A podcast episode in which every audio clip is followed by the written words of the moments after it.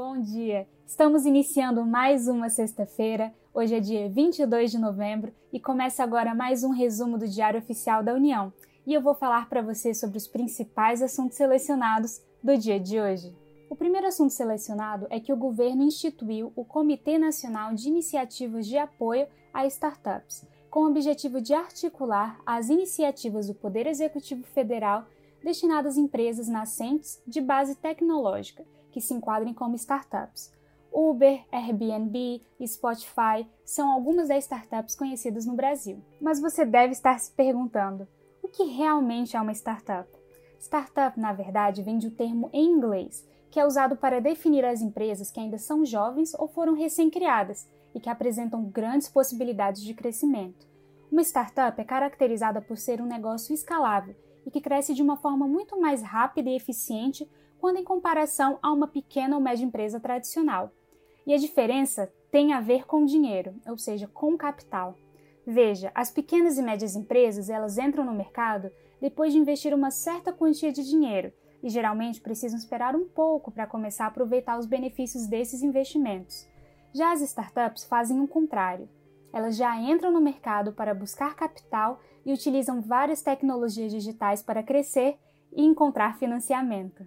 E agora sobre a programação orçamentária do Poder Executivo Federal. Foi alterado o decreto 9711 de 2019, que dispõe sobre a programação orçamentária e financeira e estabeleceu o cronograma mensal de desembolso do Poder Executivo Federal para o exercício de 2019. Os limites de movimentação e empenho para cada órgão do governo, além de fundos e entidades, se encontram no anexo do decreto 9711 se você ficou curioso, sugiro dar uma lida. E além disso, foram publicados os resultados das metas institucionais na área de segurança pública. O resultado da apuração dessas metas foi referente ao décimo ciclo de avaliação de desempenho institucional do Departamento Penitenciário Nacional. E temos uma novidade para você que é estudante. Foi estabelecido o padrão nacional de certificação digital a ser utilizado na carteira de identificação estudantil. Contudo, portaria número 68 da Casa Civil não detalhou como seria esse padrão nacional de certificação digital da carteira estudantil.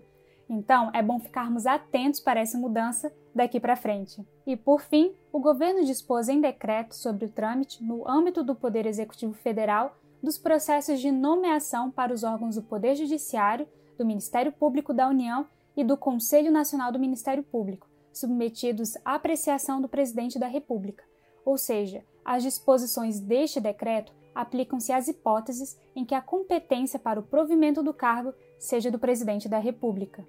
Este foi o resumo DOU, um serviço oferecido pelo Instituto Protege, em parceria com a editora Fórum. Meu nome é Yasmin Góes e eu fico hoje por aqui. Desejo um ótimo final de semana para vocês e eu espero encontrá-los na semana que vem. Muito obrigada!